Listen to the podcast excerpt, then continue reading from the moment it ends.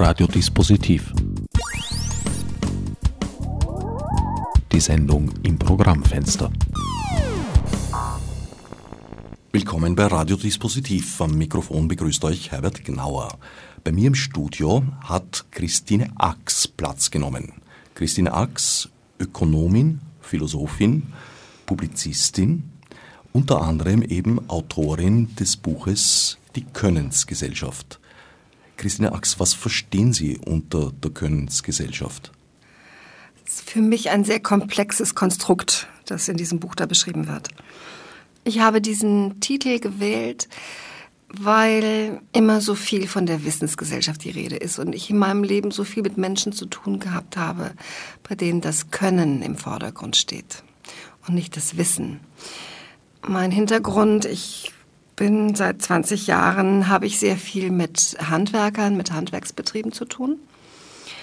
Und als Intellektuelle hat mich ähm, die immer an ihrem Können zweifelt, außer in einem einzigen Bereich, nämlich in dem Handwerk, das ich gelernt habe, im Schreiben, die immer sozusagen ansonsten an ihrem Können zweifelt, hat mich das wahnsinnig interessiert und begeistert, auf diese Menschen zu treffen, denen ich im Handwerk begegnet bin, die etwas auszeichnet, eine Haltung dem Leben gegenüber. Das ist auch eine Würde, ein Stolz, ja, eine, eine, eine Selbstverständlichkeit, will ich mal sagen, mit der sie im Leben sind, die mir manchmal gefehlt hat. Das habe ich sozusagen bei vielen Handwerkern empfunden und das hat mich als Phänomen wahnsinnig interessiert. Außerdem kam ich aus dem Bereich der Ökologie, der Nachhaltigkeit und so, dass mich an, seit Anfang der 90er Jahre die Frage beschäftigt hat, was ist denn die Bedeutung des Handwerks, des Handwerklichen, auch dieser Unternehmen ganz konkret, in einer anderen Wirtschaftsweise, in einer ökologischen, in einer nachhaltigen Wirtschaftsweise, in einer Postwachstumsgesellschaft, wie ich das heute auch nennen würde. Und das Können steht für mich ganz im Zentrum eines guten Lebens und hat viel mit, ähm, finde ich, mit äh, neuen Lebensstilen zu tun, mit einer Zukunft jenseits, äh, ich sag mal, überwiegend oder ausschließlich äh, materieller Werte. Befinden wir uns tatsächlich in einer Wissensgesellschaft oder befinden wir uns nicht vielmehr in einer Informationsgesellschaft in dem Sinn, dass die Information sozusagen der Rohstoff ist? Der durch Können zu Wissen verarbeitet werden kann. Und wir aber genau momentan das Problem haben, die dafür geeigneten Techniken zu entwickeln, weil wir uns Information in einem Ausmaß gegenüber sehen, wie wir es im Moment für uns oft nicht wirklich sinnvoll gebrauchen können. Sie fragen nach dem Handwerk des Wissensmanagements, ob wir das ins Zentrum rücken sollten unserer, also ein, ein zentraler Aspekt unseres Bildungskonzeptes sein sollte. Ja, unbedingt. Ja, unbedingt. Was, was zum Teil aber auch, äh, finde ich, in Schulen geschieht. Also meine Tochter geht zum Beispiel gerade in die Oberstufe und sie hat als ein Schlüsselfach, hat sie genau so was ähnliches. Also man könnte das als äh, so ein Metawissen darüber, wie ich mit äh, den Informationen umgehe die Frage, was wir wissen können. Also Information und Wissen sind ja nicht das Gleiche. Es gibt eine endliche Zahl von Informationen, viel mehr, als wir je, jemals ähm, auch nur wahrnehmen könnten. Die ganze Welt ist Information. Also es gibt ja auch sozusagen berechtigt Konzepte, die die Welt sozusagen als Information und die sozusagen das aus der Mediensicht die Welt beschreiben. Ich glaube, dass ein reflektierter Umgang damit, ähm, wie wir mit Informationen umgehen und was, wie sich Information von Wissen unterscheidet und Wissen auch nochmal von Können, dass der wahnsinnig wichtig ist. Der Handwerker sagt, gewusst ist noch lange nicht gekonnt. Also es gibt eine echte Gegenwelt zum reinen Wissen. Ja, es nutzt uns gar nichts, Informationen zu haben, wenn wir diese Informationen nicht im richtigen Kontext, in einen sinnvollen Kontext stellen können, da haben wir ja schon den Begriff können, und damit etwas Sinnvolles anfangen können. Ähm, übrigens, der Begriff der Wissensgesellschaft, das halte ich für einen Mythos, der auch einen klassenkämpferischen Charakter hat, und zwar von oben.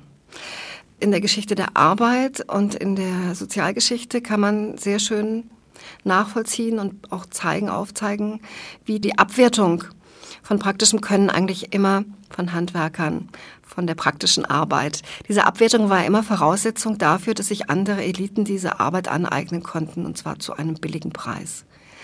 Ich habe heute noch manchmal in Gesprächen begegnet es mir. Also zum Beispiel, ja, äh, so eine kleine Anekdote. Ich sprach mit einem Marketing-Experten, der in einer sehr großen, berühmten Medienagentur arbeitet und der sollte sich jetzt bewerben um ein großes Budget, das ausgeschrieben war vom Handwerk. Da ging es also um eine Handwerkskampagne ne, über das Handwerk und das wollten die gerne machen. Und dann saßen wir da und er hat meinen Rat gesucht.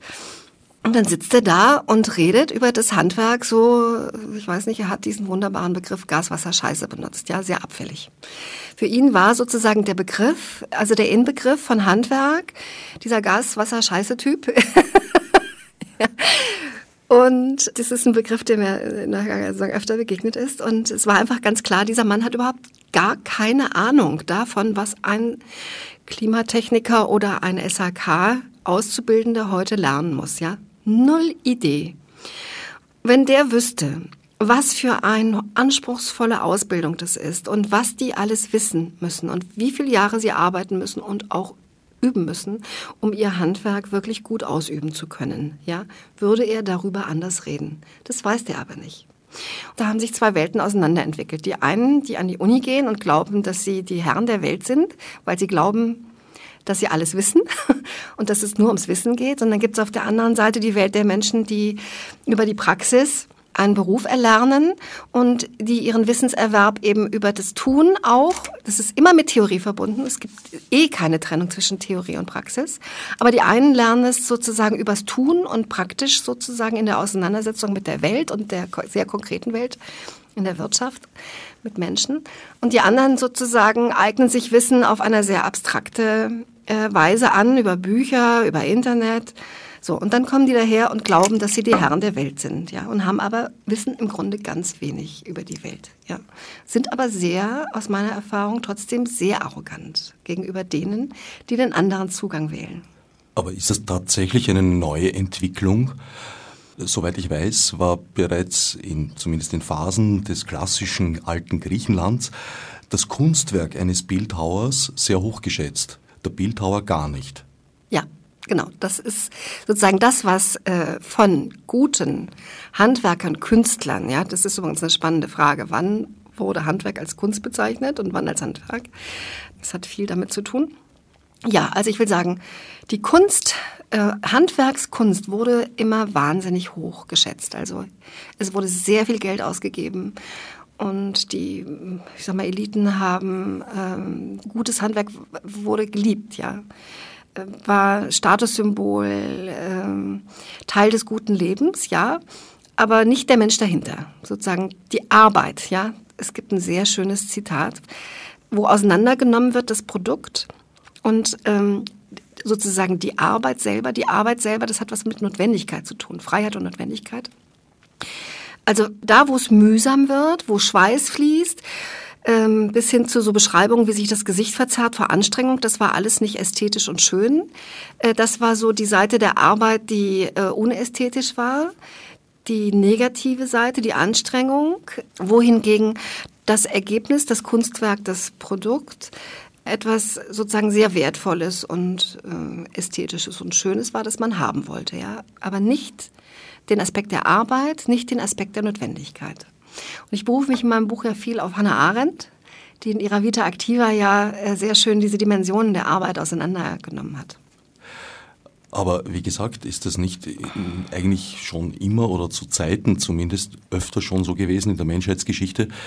Diese alte Regel, je näher jemand am Produktionsprozess steht, desto niedriger steht er in der Hierarchie. Das ist ein Prinzip, das unserer Tage in meiner Wahrnehmung völlig überhand genommen hat. Bis dorthin, dass sich virtuelle Eliten äh, herausgebildet haben, deren Leistung eigentlich gar nicht so wirklich äh, festzumachen ist. Im Nachhinein kommt man dann drauf, sie bestand eigentlich darin, illegale Gelder zu verschieben in die eigene Tasche und in andere Taschen. Aber dennoch ist das die Schicht mit dem höchsten Prestige, sage ich mal. Ganz genau. Die sitzen ja auch an den Stellen, wo das Prestige erzeugt wird. Also nehmen wir mal die Marketing-Experten, ja, die ja sehr gut bezahlt werden.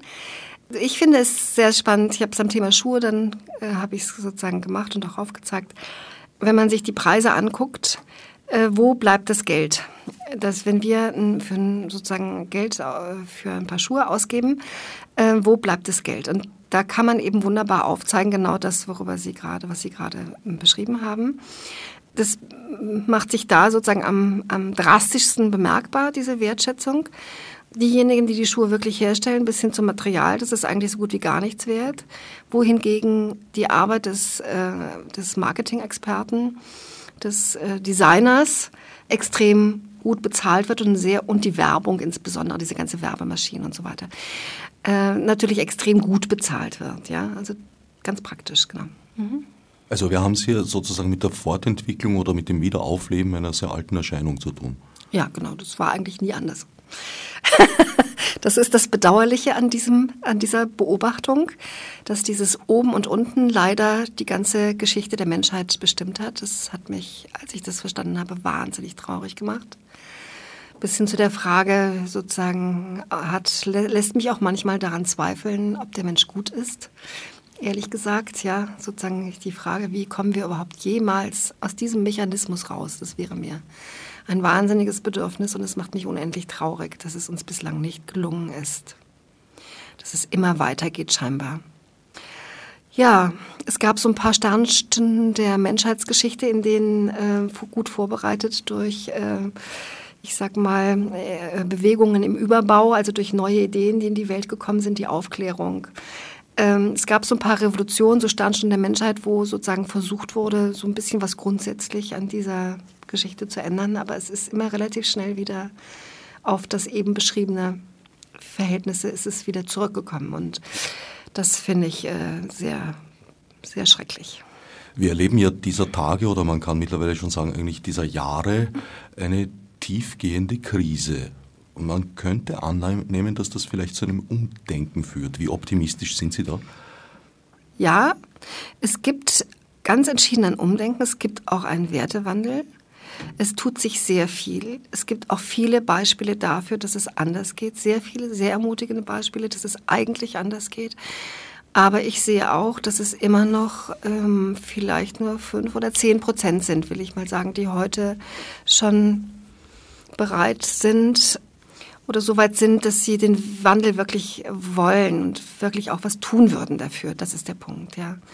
Ich finde, es ist leider immer noch so, dass äh, dieser Diskurs, äh, dieser Veränderungsdiskurs, äh, dass die Menschen, die das verstanden haben, sehr stark untereinander bleiben, also unter sich sind, miteinander reden.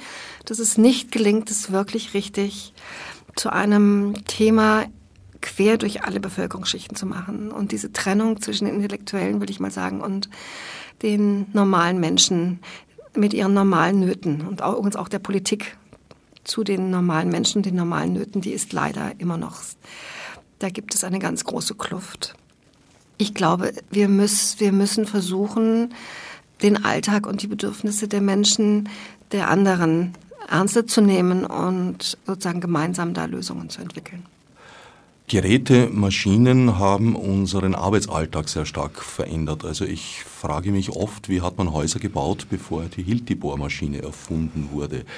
Es ist sozusagen mit einem geringeren Maß an Ausbildung, an Können möglich geworden, eben zum Beispiel Häuser zu bauen. Oder man kann äh, Werkstücke fertigen ohne irgendeine handwerkliche Vorkenntnis, mittlerweile sogar in größerer Präzision als mit dem Handwerk. Ja, ein bisschen ist es sozusagen, es ist das Wissen um die Herstellung, Wissen über Materialien, auch die Erfahrungsgeschichte. Es gibt ja eine Geschichte zu all diesen Fähigkeiten, all diesen Produktionsprozessen. Ja, das hat, wie Sie gerade gesagt haben, wir sagen, in Griechenland angefangen, das Bauen, und hat sich sozusagen als Disziplin, das Wissen um das Bauen hat sich sozusagen stetig weiterentwickelt. Obwohl manches übrigens auch verloren gegangen ist. Und äh, wiederentdeckt werden musste, ja, ganz und vieles. wiederentdeckt werden musste. Teils genau. erstaunliche Sachen. Beim Glas zum Beispiel habe ja. ich das nie recht verstanden. Wie kann man das vergessen? Ja. Können wir gleich nochmal drüber reden, das ist auch ein sehr spannendes Thema. Aber ich wollte eigentlich sagen, ja, es ist viel von diesem Wissen und Können sozusagen eingegangen in die Softwareentwicklung, in die Software, in die digitale Welt in, in diese Werkzeuge, die entwickelt wurden, also computergestützte Fertigung äh, bis hin zum 3D-Drucker, diese Fähigkeit Blaupausen, die ich sozusagen digital erstelle von Objekten, unmittelbar und direkt zu übersetzen, also sozusagen zu materialisieren. Ja, mit immer mehr Materialien, immer besserer Qualität. Also das ist schon eine irre Entwicklung, die da stattfindet technologisch. Da, da hat etwas sozusagen ist etwas in diese, in diese Technologie übergegangen, das dazu geführt hat, dass äh, es heute in der Arbeitswelt nicht mehr gebraucht wird. Auf der anderen Seite gibt es auch Beispiele dafür, dass dem dann doch nicht so ist. Also zum Beispiel wurde im Metallhandwerk in Deutschland letztlich der Beruf des Zerspaners wieder eingeführt. Er war abgeschafft worden, man hat ihn wieder eingeführt. Warum? Weil wir die Erfahrung gemacht haben im Metallhandwerk, dass wenn ich solche Fünf-Achs-Fräsen, CNC-Fräsen äh, bedienen muss und möchte. Ich nicht nur als äh, Zerspaner oder als, als jemand, der in sozusagen solchen Maschinenbaubetrieben vielleicht tätig ist, dann muss ich die Maschine beherrschen können und verstehen. Ich muss sie programmieren können. Ich muss, äh, aber ich muss auch immer noch das Material verstehen. Und ich muss selber die Erfahrung haben, wie es ist, wenn ich ein Werkstück selber mit einem sozusagen alten traditionellen Technik ähm, bearbeite, mit einer Zerspannungstechnik. Sonst bin ich nicht gut genug nachher mit dieser komplexen Maschine. Das Faszinierende am Handwerk, ich mache jetzt einen kleinen Sprung, ist für mich, dass Handwerk immer bedeutet, und das liebe ich im Handwerk und alle, die Handwerk lieben, lieben es auch, ist der starke Bezug, will ich mal sagen, zur Wirklichkeit, zur Realität, die mit Handwerk verbunden ist die Sinnlichkeit von Handwerk, die uns bleibt, wenn wir uns mit Material auseinandersetzen, wenn wir unser Material abarbeiten, wenn wir Dinge sinnlich wahrnehmen. Die Körperlichkeit, die damit verbunden ist, übrigens. Hannah Arendt beschreibt ja, wenn sie über Arbeit schreibt, diesen Arbeitsaspekt zu Recht, sagt sie, wir brauchen dieses Körperliche, wir wollen dieses Körperliche, wir sind Körper. Ja wir wollen diesen Körper auch entwickeln, leben. Wir wollen die Fähigkeiten leben, die mit unserer Körperlichkeit verbunden sind. Es ist ein sinnlicher Genusskörper zu sein und zwar auch tätiger Körper in Auseinandersetzung mit Körpern. Das hat eine unendliche Dimension, ja, diese körperliche Seite der Arbeit. Wenn wir Sport machen, lieben wir es. Und wenn man ein Handwerk lernt, ob man mit Holz arbeitet, egal womit man arbeitet, hat es diese körperliche Seite. Und ich behaupte, das ist auch ein erotischer es hat was mit Erotik zu tun, ja, im weitesten Sinne. Wir lieben die Welt, wenn es uns gut geht, und wir lieben die Welt auch in ihrer Körperlichkeit und unseren Körper. Und das, die, an dieser Schnittstelle sozusagen uns zu entwickeln, zu entfalten, zu erleben, das ist toll. Und das hat zum Beispiel viel mit Handwerk zu tun. Mhm. In der Tat vertrete ich die Auffassung, dass man diese Körperlichkeit durchaus auch in den digitalen Bereich übersiedeln kann. Also ich persönlich bin ja in meinem Brotberuf, wie ich mich gerne bezeichne, IT-Maschinist mhm. und sehe mich auch gewissermaßen im übertragenen Sinn als denjenigen, der mit dem Ölkännchen in der Hand in den Serverraum geht. Ich bin da geprägt von meinen Großvätern. Der eine Baumeister, was damals auch noch eine sehr handwerkliche Tätigkeit war. Mhm. Pläne wurden mit der Hand gezeichnet, man war auch viel vor Ort. Man wusste natürlich viel über Material, musste man. Der andere gelernter Klavierbauer. Beide haben sie mir sozusagen eine Art Handwerksethos mhm. vermittelt. Und auf der zweiten Ebene bin ich auch ein ganz schlechter Theoretiker. Also ich kann auch beim Programmieren oder beim System administrieren, was eine gewissermaßen abstrakte Tätigkeit ist, mhm. Dinge dennoch am besten verstehen, indem ich sie wirklich begreife, indem ja. ich sie tue. Genau. Ich kann sie zwar nicht physisch berühren, aber eine Art des Begreifens ist das dennoch. Mhm, ja, Richard Sennett hat ein sehr schönes Buch geschrieben, der Industriesoziologe Richard Sennett, äh, das heißt Handwerk. Und genau, der macht genau darauf aufmerksam und ich äh, teile das. Es gibt viele Berufe heute am Computer zum Beispiel, aber auch andere, die eine handwerkliche Seite haben, ganz sicher. In dem Sinne, die viel mit dem Prinzip Handwerk zu tun haben, wie man sie erlernt, wie man sie ausübt, dass man es durchs Tun nur zum Teil erlernt, dass man Fehler machen muss, sozusagen, dass das Fehlermachen zum Wissens- und Könnenserwerb dazugehört, ganz entscheidend. Das Scheitern, äh, das trotzdem weitermachen, das Dazulernen, also diese erfahrungsbasierte äh, Wissens-Könnenserwerb sozusagen, der sich an der Stelle nicht trennen lässt. Das ist wie Handwerk. Ja, genau genommen ist es auch ein Handwerk. Man hat sein Werkzeug und äh, es hat diesen erfahrungsgeleiteten äh, Entwicklungs- und Wissenserwerb und Könnenserwerb-Aspekt. Ja, das stimmt. Ja, aber ich möchte noch mal sagen, wir sind auch Körper. Also auch wenn das stimmt, vermute ich mal, dass äh, sie ihre Körperlichkeit trotzdem auch irgendwie ausleben wollen. und, und äh, die Welt der Dinge ist auch äh, Körper. Und sie brauchen ja auch ihren Körper, also sonst können sie diese Arbeit auch nicht gut tun, ja. Wenn sie nicht fit sind und äh, wenn es ihnen nicht gut geht und wenn sie das nicht respektieren, ja, das, was ihr Körper von ihnen verlangt, können sie ihre Arbeit auch nicht gut tun, sind sie nicht kreativ und sind nicht gut. In der Tat kann man auch im digitalen Bereich ganz schön ins Schwitzen geraten. genau. Sie haben jetzt den Begriff des Scheiterns verwendet. Das ist ja, glaube ich, einer der ganz großen Unterschiede zwischen dem amerikanischen und dem kontinentaleuropäischen Denken, dass bei uns das Scheitern eigentlich negativ besetzt ist, negativ konnotiert ist. In Amerika, soweit ich informiert bin, gilt es als unablässig, dass ein Geschäftsmann oder eine Geschäftsfrau im Weg ihrer oder seiner Karriere auch das Scheitern erlebt. Bei uns gilt das als Makel, wobei ich da ein bisschen jetzt den Eindruck habe, dadurch, dass es in den Kulturproduktionen, und damit sind wir wieder eigentlich beim Wertschätzen des Theoretischen, weil Concept Art hat schon seine Vorteile, dass das Scheitern als Begriff in Denken und in der Produktion von Kunst und Kultur eine mittlerweile sehr große Rolle spielt. Mhm. Aber das stimmt. Also diese Unterscheidung zwischen, der, zwischen den USA und bei uns hier, das ist ganz massiv an der Stelle. Wer bei uns als Unternehmer tätig wird und einmal scheitert, der ist auf, äh, eigentlich auf ewig verbrannt. Ja. Es ist ganz schwer, dann überhaupt wieder selbstständig also man bekommt keine Kredite mehr. Es hat ganz, ganz viele Folgen. Ja, man kann kein Auto mieten und also ich, ich weiß es von Freunden. Man ist stigmatisiert und man bekommt nur Steine in den Weg gelegt. Ja, was natürlich idiotisch ist, weil unsere Wirtschaft gerade auch äh, eine Wirtschaft wie Deutschland oder Österreich darauf sozusagen davon lebt und auch nur deshalb so erfolgreich ist, weil wir diesen Mittelstand haben, weil wir viele kleine Unternehmen haben. Und es ist unfassbar kontraproduktiv, wie wir damit umgehen, ja, wirtschaftlich und auf der persönlichen Ebene auch. Ich dachte jetzt eher so an die kleinen Scheitern, an die, an die Art und Weise zum Beispiel beim Lernen. Also Lehrer, ich weiß nicht, wie es bei Ihnen in der Schulzeit war, aber bei mir war es so und ich weiß, dass es bei meiner Tochter zum Teil immer noch so war. Das Kind macht in der Schule einen Fehler, der Lehrer stellt sich vor die Klasse, betont diesen Fehler, redet über diesen Fehler, macht sich über das Kind lustig, bestraft das Kind dafür, dass es einen Fehler gemacht hat. Und das andere Bild ist, wenn ich einem Kind zuschaue, das äh, Fahrradfahren lernen möchte, dann muss dieses Kind von Anfang an, also es lernt es nur, wenn es lernt, nach dem Fallen wieder aufzustehen. Und das ist aber eigentlich auch das, was alle Kinder mit Leidenschaft tun, wenn man ihnen zuschaut, wie sie groß werden, wie sie wachsen, wie sie lernen.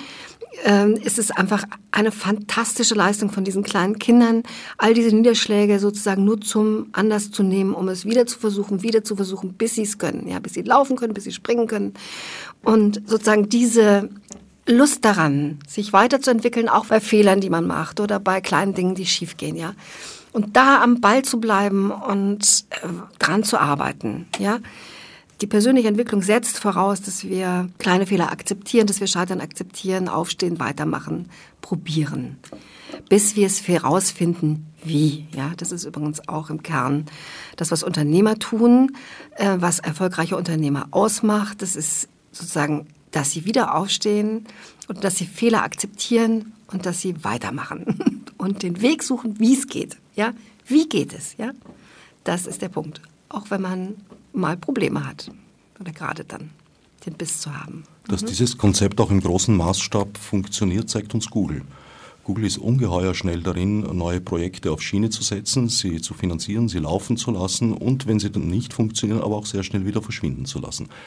Und unter mhm. Umständen ein paar zigtausend Menschen ziemlich enttäuscht auf der ganzen Welt zurücklassen, weil sie ihnen ein wichtiges Werkzeug wieder weggenommen haben. Sie haben recht, mein Sohn arbeitet in einem Unternehmen oder hat gearbeitet in einem Unternehmen, das auch nichts anderes macht. Es gibt inzwischen übrigens eine ganze Reihe von Leuten, die über jetzt schnell zu Geld gekommen sind, die jetzt im Grunde gerade nichts anderes machen als genau das. Die finanzieren ganz viele Start-ups nach einem sozusagen Selektionsmechanismus lassen sie sozusagen losrennen, wohlwissend, dass maximal zehn überleben, aber eben sozusagen aus der statistischen, statistischen Erfahrung heraus, dass es diese zehn schaffen und groß werden, das ist sozusagen eigentlich ihr Businessmodell. Und die anderen gehen eben unter. Basta. Ich habe überhaupt den Eindruck, dass äh, das heutzutage sozusagen auf allen Ebenen durchgezogen werden muss. Mir ist erinnerlich das Interview mit einer Verlagsleiterin, wo sie erzählt hat, dass sie in einem Verlag natürlich nie nur Erfolge produzieren kann. Schon allein aus dem einen Grund, wenn ein Vertreter des Verlages in eine Buchhandlung geht und dort zehn Titel anbietet, dann wird die Buchhandlung maximal drei davon nehmen. Das weiß man. Also genau. Mhm. Der Großteil wird schon eigentlich beim Entschluss, das Buch herauszubringen und zu verlegen, sozusagen als Spreu akzeptiert, im negativen Sinn. Im positiven ja. Sinn kann man sagen, man gibt jemandem oder einem Projekt eine Chance. Ja, ich würde aber gerne auch nochmal auf die negative Seite dieses Verbrennens, dieses geplanten Verbrennens eingehen. Es gibt ja ein anderes Prinzip, äh, das ich im Handwerk sehr schätze bei dieser Art von Unternehmen. Das sind diese vielen Familienunternehmen, die von Generation zu Generation weitergegeben werden. Ich hatte letztlich ein ganz spannendes Gespräch mit einem Unternehmer. Sein Unternehmen geht in die dritte Generation über das Thema Familie und äh, über die Voraussetzungen dafür, also Familienunternehmen und Wachstum. Und der hat mir erklärt, da war ich vorher gar nicht so drauf gekommen. Der hat mir nochmal erzählt, das Wichtigste in seinem Leben, also der war sehr erfolgreich, der hat ein Unternehmen von 20 auf 100 Beschäftigte gebracht innerhalb von 30 Jahren. Und das ist ein ganz tolles Unternehmen. Ganz viel mit Ökologie auch zu tun übrigens. Das ist einer, der einfach als Mensch nachhaltig denkt.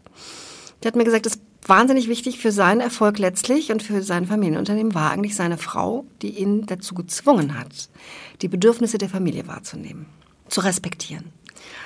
Und das war, ist eigentlich die Voraussetzung gewesen dafür, dass dieses Familienunternehmen auch in die nächste Generation geht. Hätte er sich nicht nachhaltig, will ich mal sagen, nur um die Arbeit gekümmert und die Bedürfnisse seiner Kinder und seiner Frauen nicht respektiert, dann wäre die Familie nicht gelungen als Familie.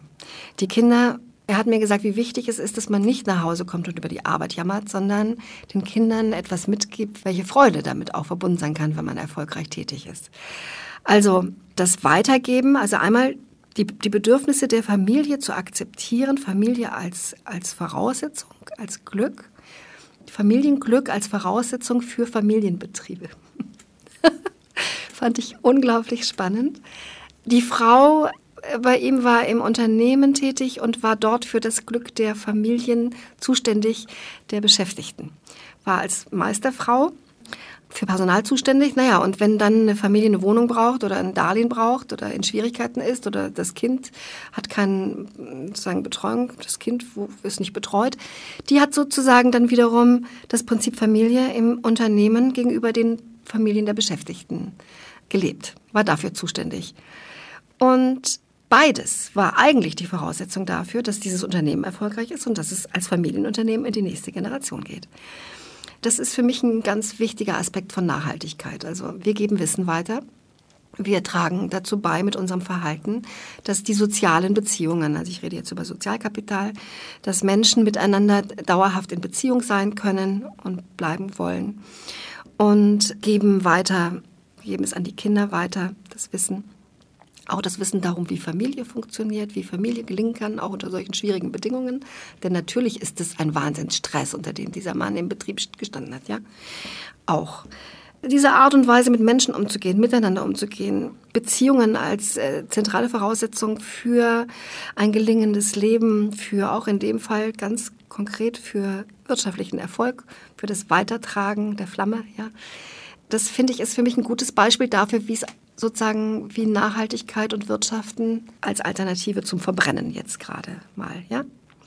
dieses Schnelle, das übrigens sehr viel mit dem Internetwelt zu tun hat. Also diese Art von Businessmodellen, die haben viel mit dem Internet zu tun, wo alles so wahnsinnig schnell funktioniert.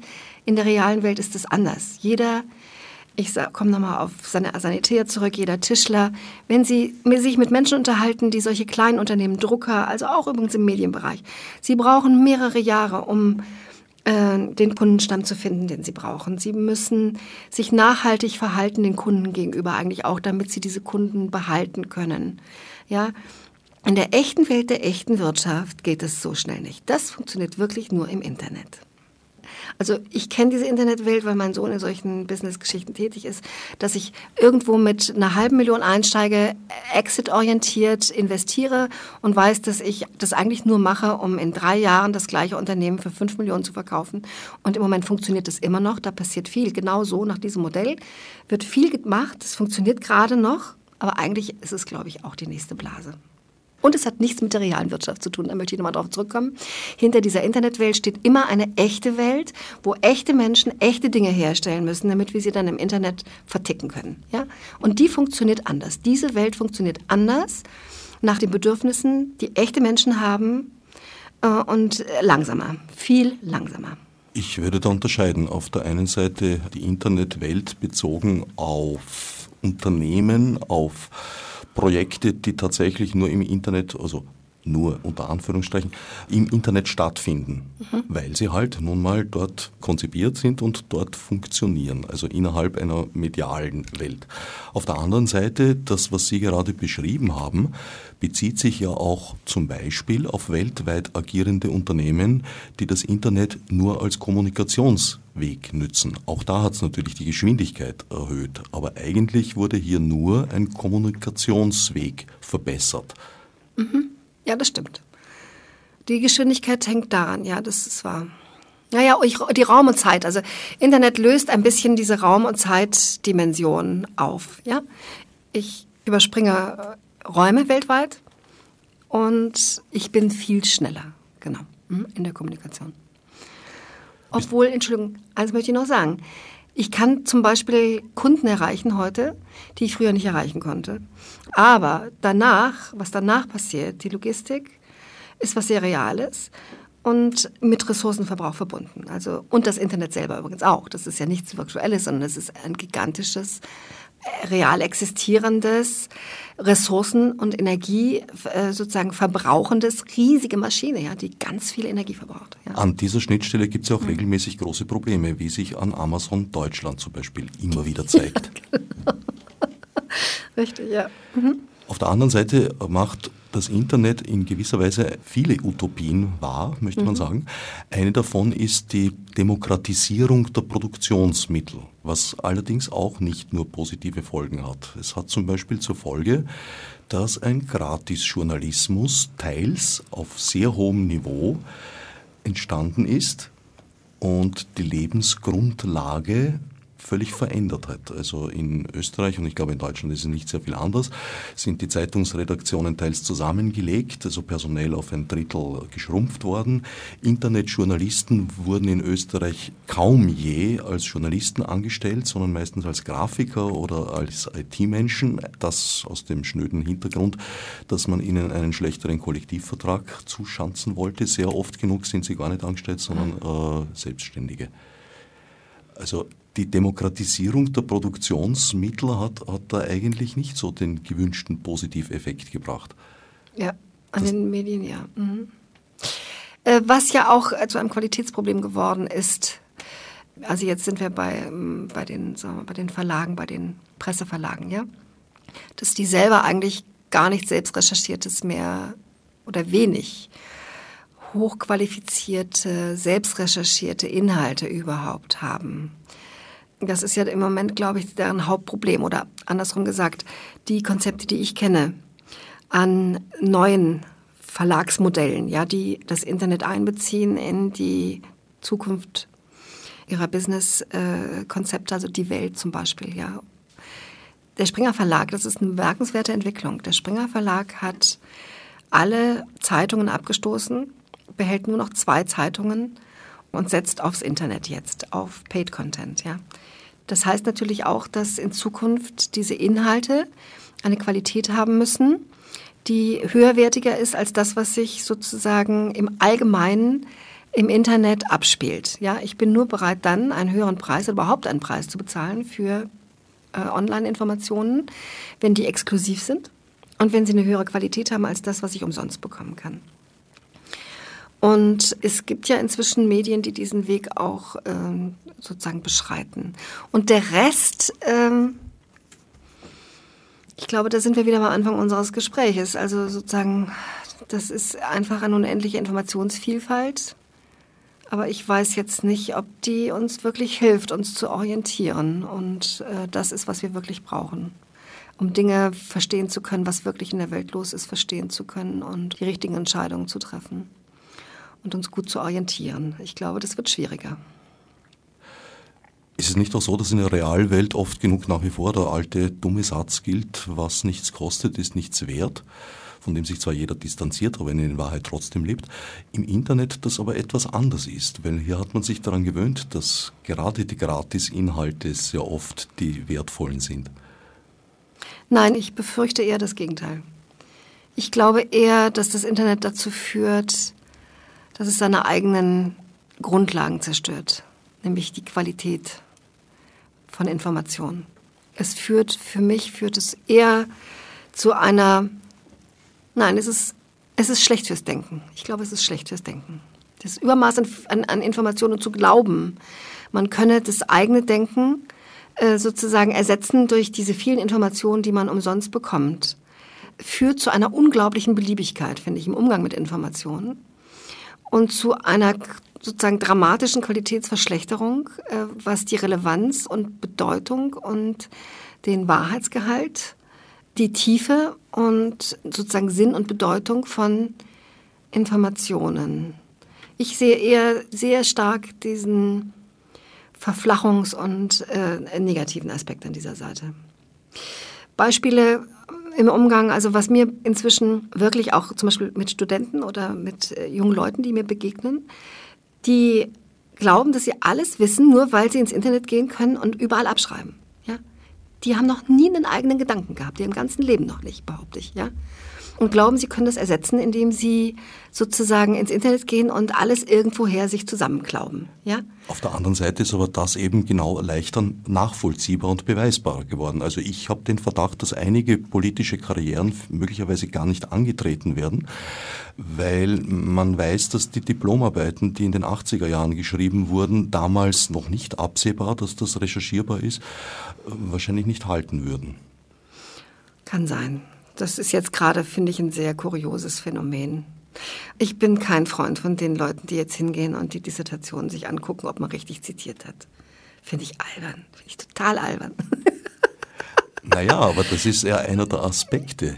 Wenn ja. Sie sagen, noch keinen eigenen Gedanken gefasst, sondern nur abgeschrieben. Möglicherweise ist das ja bislang bis in höchste akademische Weihekreise Usus gewesen, sagen böse Zungen. Ja, das, ja. ja, das kann schon sein. das stimmt. Ja.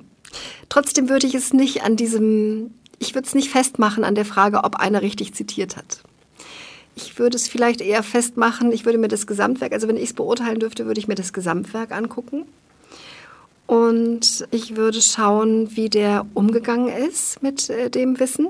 Also jetzt nicht, ob er richtig zitiert hat, sondern ob er wirklich also ich finde spannend die Frage, ob er wirklich selber etwas beigetragen hat zu einem Diskurs zum Beispiel, ja? Ist, hat er selber einen eigenen Gedanken gehabt? Was ist seine These? Äh, wie, wie ist er damit umgegangen? Hat er selber wirklich originär was geleistet? Das kann man nicht an dem richtigen Zitieren festmachen. Ja, oft genug nicht, weil ich glaube, viele Diplomarbeiten und auch Dissertationen sind eigentlich aus dem Impetus entstanden, dass das eine Formalität ist, die möglichst schnell erledigt werden muss, weil man unter Umständen vielleicht schon in einem Job war. Ich habe mein Studium ganz anders erlebt. Ich habe mein Studium als eine fundamentale Verunsicherung des eigenen Denkens erlebt, weil mir nämlich in meinem Studium ununterbrochen erzählt wurde, dass ich keinen eigenen Satz formulieren darf, ohne dass ich zitiere. Verstehen Sie? Wenn ich sozusagen von Anfang an äh, gar nicht lerne, äh, selber zu denken, sondern alles, was ich denke und schreibe sowieso immer, ich muss ja dann immer die Quelle nennen. Ne? Ich fange an als Student, als arme kleine Studentin oder Student und dann schreibe ich irgendwas und dann sagt der Professor, naja, aber wo haben Sie das denn her? Nennen Sie mir mal die Quelle. Nennen Sie mir mal die Quelle. und dann kommen zum Schluss Semesterarbeiten raus, die eigentlich nur noch aus Zitaten bestehen und das eigene Denken geht dabei völlig den Bach runter. Und die Frage, ich, für mich war häufig an dem Punkt sozusagen, wo darf ich denn eigentlich überhaupt noch sagen, dass ich selber was gedacht habe? Ich glaube, dass es um was anderes gehen muss in der, sozusagen in diesen Bildungsprozessen an den Universitäten, sollte es meiner Ansicht nach darum gehen, von Anfang an das eigene Denken zu stärken und äh, diesen diskursiven äh, Zugang zu wählen. Ja? Ich kenne aber auch Leute, und das kann ich nicht ausstehen, von denen ich genau weiß, dass sie nicht respektieren. Es gibt ja auch in der Geschichte, der Geistesgeschichte, also wir haben eben über Fidel gesprochen, es gibt sozusagen in der Geistesgeschichte so etwas wie einen roten Faden. Und es gibt Leute, die haben Besonderes geleistet. Die haben einen wirklich essentiellen Beitrag geleistet zu der Weiterentwicklung eines Diskurses. Ja? Leute, die hingehen und das wiederum sozusagen so ignorieren und die nicht nennen, beim Namen nennen und sagen, ich stehe auf den Schultern größerer. Und ich respektiere diese Menschen dafür, dass sie selber gedacht haben und dass sie an der Stelle etwas Wesentliches geleistet haben. Ja? Das finde ich wiederum wahnsinnig unfair und dafür habe ich überhaupt kein Verständnis. Aber bitte nicht jetzt in Klein-Klein an der Zitierweise. Das finde ich blöd. Das führt mich jetzt zu einer meiner Lieblingsgretchenfragen. Wie mhm. halten Sie es mit dem geistigen Eigentum? Oder dem Eigentum an geistigen, immateriellen Produkten mhm. an der Idee? Mir wahnsinnig wichtig. Ich finde es unglaublich wichtig, die Menschen zu würdigen, zu respektieren. Von denen, also ich weiß in meiner Geschichte, in meiner geistigen Entwicklung, an welchen Stellen mir wer was wirklich Wichtiges mitgegeben hat. Und es ist mir wahnsinnig wichtig, diese Menschen zu nennen. Ja? Es kann mir passieren, dass ich etwas lerne. Wir sind ja ununterbrochen am Lernen, ja. Ich nehme etwas auf und es ist mir nicht bewusst, dass es Teil meines Gedanken, meines Denkens geworden ist. Ich lese jeden Tag Zeitung, ich nehme Informationen auf. Meine Sichtweise auf Dinge ändern sich. Ich lerne dazu. Aber ich weiß auch aus meiner eigenen Biografie, äh, welche Denker für mich wichtig waren und welche, wer wirklich einen wichtigen sozusagen Beitrag zu meinem Denken geleistet hat und wie ich diese Schritte gemacht habe, sozusagen zu bestimmten Thesen oder an Einschätzungen, wichtigen Einschätzungen zu kommen. Und mir ist es ungeheuer wichtig, da bin ich sehr penibel, diese Menschen zu nennen. Das ist, hat was mit Respekt zu tun, mit, ähm, mit Anstand. Ganz viel mit Anstand, finde ich erstmal weil ich weiß, dass alle diese Menschen sehr gekämpft haben, um sich die Freiheit zu nehmen, selber etwas denken zu dürfen und wie mühsam es ist, selber etwas zu denken, eigene Thesen zu entwickeln, ist harte Arbeit. Ja. Und wenn ich es wirklich schaffe, an einer Stelle sozusagen diesen Diskurs ein Stück weiterzubringen, dann bin ich voller Hochachtung sozusagen vor diesen Menschen. Aber sind die Quellen tatsächlich immer so eindeutig festzumachen?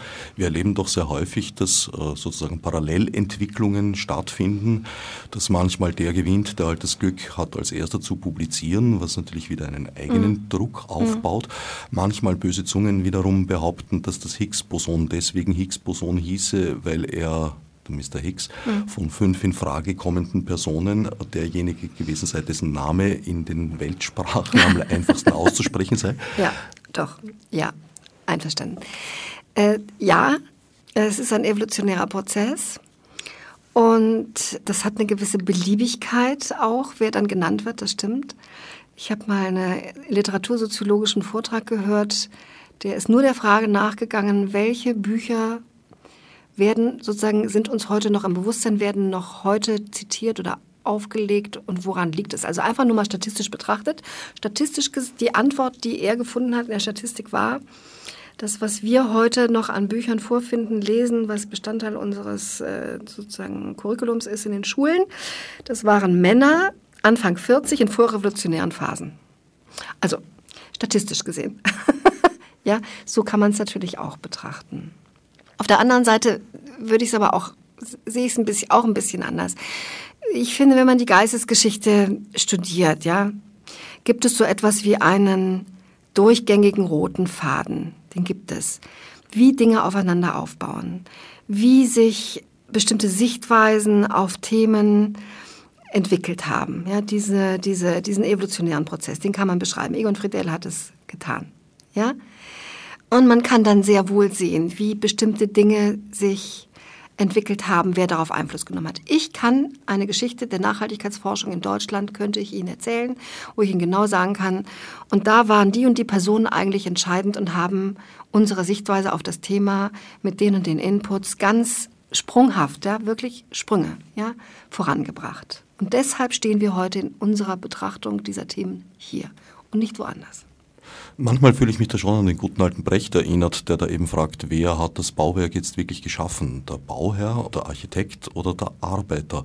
Weil sehr oft, gerade im naturwissenschaftlichen Bereich, sind die Namen, die man dann liest und die auch oft Inhaber der Patente und Lizenzen sind. Mhm. Naja, nein, persönlich gar nicht so oft. Meistens sind es die Institutionen, die dahinter stehen. Äh, jedenfalls, die Namen stehen eigentlich dann immer für große Teams. Mehr oder minder große Teams. Ja, das stimmt. Ja, also diesen Bertolt Brecht, den, den mag ich sehr. Und ähm, ich finde auch, dass die, die das Haus gebaut haben, in der Regel nicht genug gewürdigt werden. Das stimmt. Das ist die Regel, nicht die Ausnahme. Ja, ich denke, es sind alle drei. Mhm. mhm. Und ich glaube auch, ja. dass die Wertschätzung da nicht sehr gerecht verteilt ist. Ja, das stimmt. Absolut. Mhm. Zurück zu Ihrem Buch die Könnensgesellschaft. Sie führen da einen langen Absatz an mit handwerklichen Berufen, die ausgestorben sind.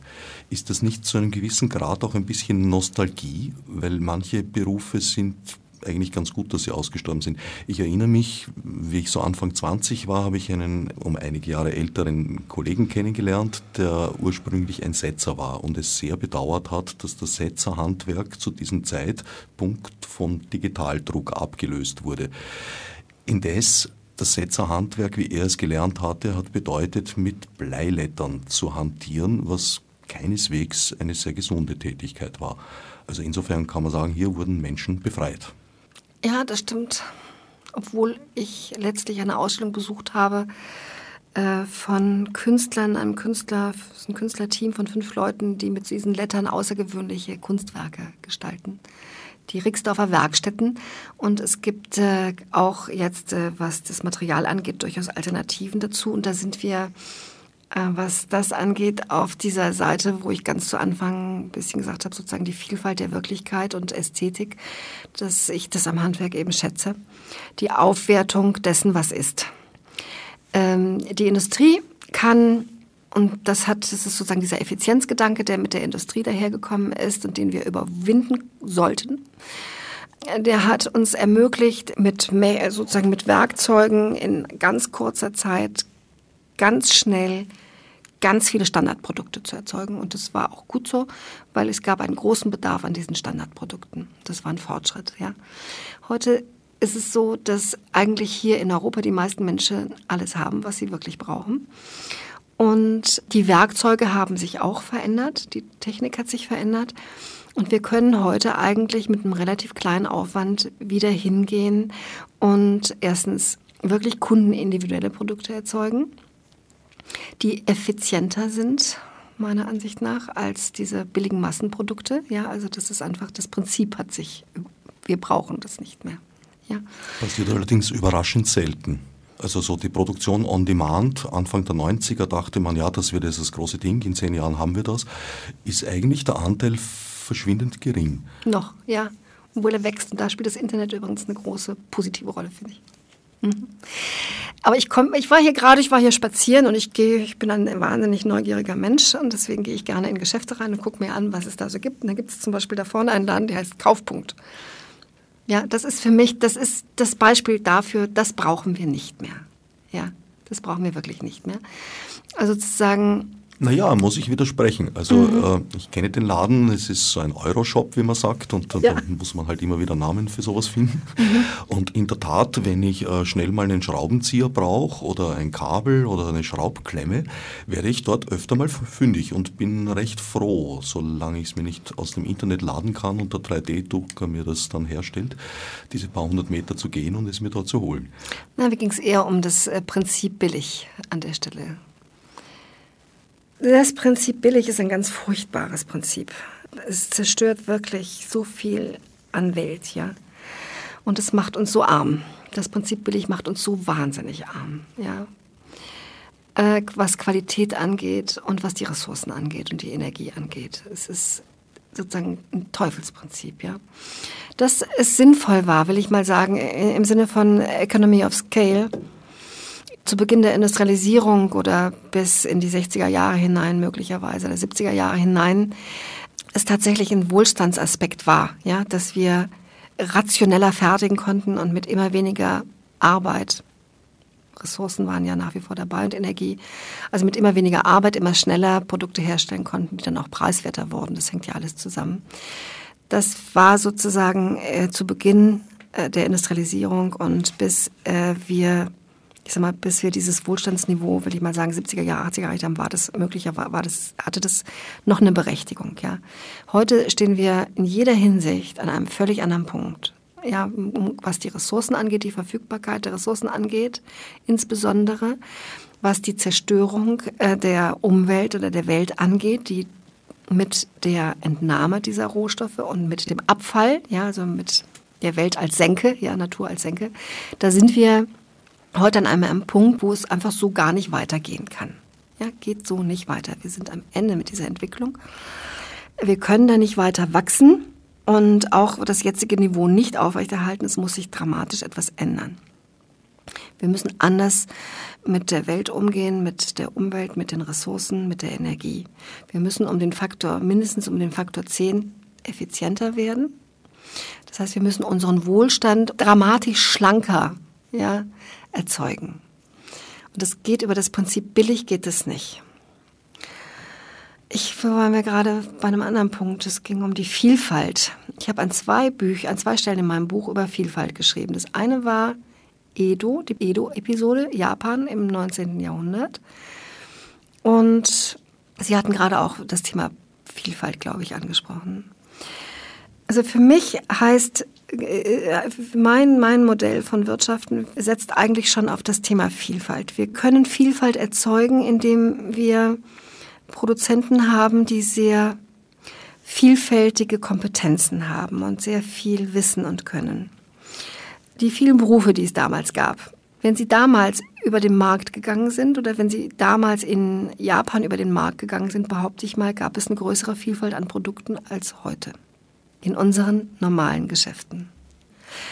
Äh, ich glaube, in diesem Edo-Teil war es 300 unterschiedliche Reissorten. Jede Region hatte ihre eigene Kohlsorten, verschiedene, also was die Gemüse anging. Wir holen das zum Teil jetzt wieder zurück über Slow Food, über diese Spezialitätenangebote im Nahrungsmittelbereich. Ich bekomme bei Spar heute diese alten Tomatensorten wieder, die wahnsinnig lecker schmecken, ganz anders schmecken als diese anderen.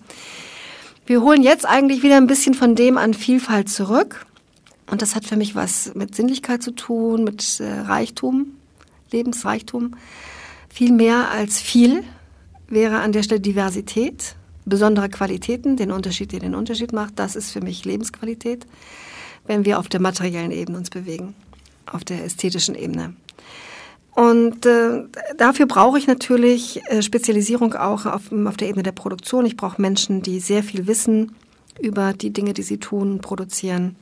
Das ist das Gegenprinzip äh, zum, zur Maschine, zu der so das treffendste, lächerlichste, finde ich am besten auf den Punkt bringendste Beispiel für die Idiotie eines solches Prinzips ist folgende Episode. Königin Victoria besucht die Weltausstellung in London damals und ihr wird eine Maschine vorgeführt, die am Tag 1000 Orden produzieren kann. Ja. Und die Königin ist begeistert. Ein absurdes Prinzip, also wenn man nochmal überlegt, wen dann die Orden, die Orden bekommt, wie viele Leute man umgebracht haben muss, wenn man einen Orden bekommt. Aber die Begeisterung darüber, dass diese Maschine das kann, ja, finde ich, ist ein sehr schönes Beispiel dafür, wie wir auf solche Maschinen drauf gucken sollten. Die Könnensgesellschaft ist 2009 erschienen, sozusagen am Vorabend der Krise, an der wir immer noch kiefeln. Ihre nächste Publikation steht aber bereits vor der Tür. Im November erscheint. Im November erscheint das Buch Wachstumswahn. Wie wir in die Krise gekommen sind und wie wir wieder rauskommen. Ich schreibe dieses Buch zusammen mit Friedrich Hinterberger, der leitet hier in Wien in Österreich das Seri, ein Institut, das sich seit 15, äh, 20 Jahren auch mit dem Thema Nachhaltigkeit beschäftigt und Ressourcen. Ja, wir schreiben dieses Buch, es erscheint am 25. November im Ludwig Verlag und das Buch ist ein Versuch, das Wachstumsthema allgemein verständlich zu machen.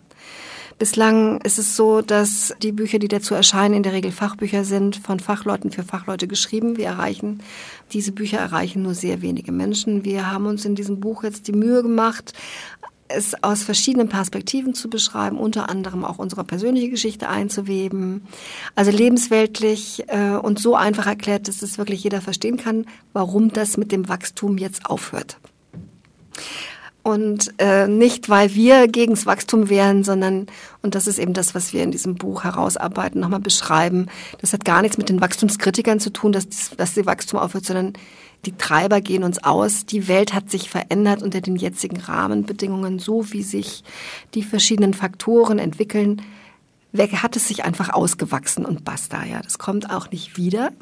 Die Tatsache, dass wir auf eine Gesellschaft sozusagen zu, dass wir uns in eine Gesellschaft hinentwickeln müssen, wo der Kuchen nicht mehr wächst, sondern wo es nur noch darum geht, sozusagen mit diesem Kuchen anders umzugehen.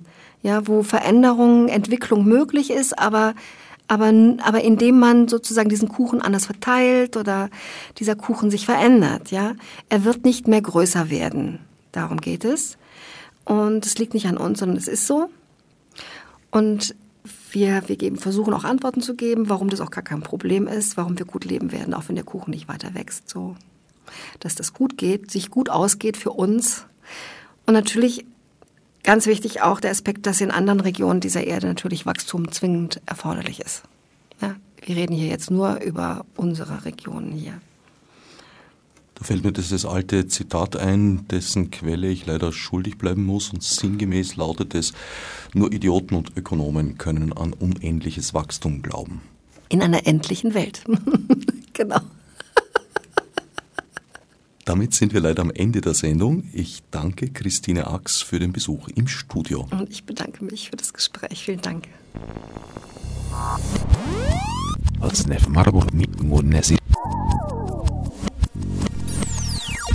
wie ich die Subsidiarität